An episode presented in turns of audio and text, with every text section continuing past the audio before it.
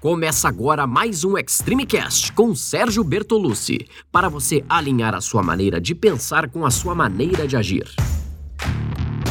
Olá, eu sou Sérgio Bertolucci, criador do Método Extreme 21, que desenvolve o melhor treinamento físico e mental para você, com o objetivo de estar melhor a cada dia. Vambora começar?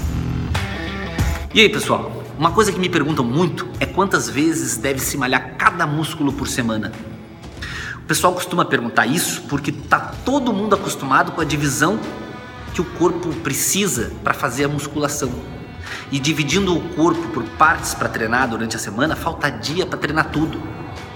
Muita gente treina de segunda a segunda e não consegue dar conta do treino todo. Eu não divido o corpo, porque no mundo real se usa o corpo como um conjunto. E usando o corpo como um conjunto, o desgaste é muito maior e muito mais real.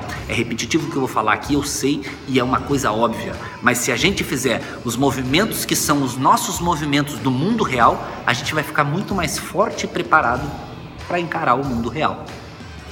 A gente pode treinar o corpo inteiro, com foco em grupos musculares diferentes. O corpo todo trabalha todos os dias, mas a ênfase do treino é o que tem que mudar. Um dia costas, outro dia peito, perna. A ideia é sempre variar o estímulo. Se fizer a mesma coisa sempre, o corpo para de evoluir. Ou vai evoluir, vai evoluir muito pouco. E aí segue me perguntando: eu posso fazer esse abdominal sempre? Não, não pode. A resposta é não. Tem que variar o estímulo da musculatura. O músculo tem que descansar ele precisa desse tempo para a reconstrução da fibra muscular e tudo isso vai auxiliar no desenvolvimento do condicionamento físico, da queima de gordura e da definição muscular. Pensa comigo, em qualquer esporte, em qualquer movimento, o corpo não está dividido, ele se move todo junto. No fim das contas, você deve trabalhar o corpo todo, todos os dias, com enfoque em grupos musculares diferentes. E o que se faz uma vez por semana é justamente esse enfoque em grupos musculares diferentes. E o foco não é bíceps, tríceps.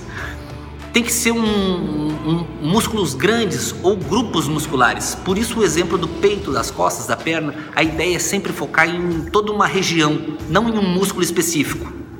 É isso aí, galera. Essa é a minha dica da semana. Quer saber mais? Acesse extreme21.com. Tem todo o conteúdo lá, o treino completo, organizado para você. Um forte abraço e até uma próxima.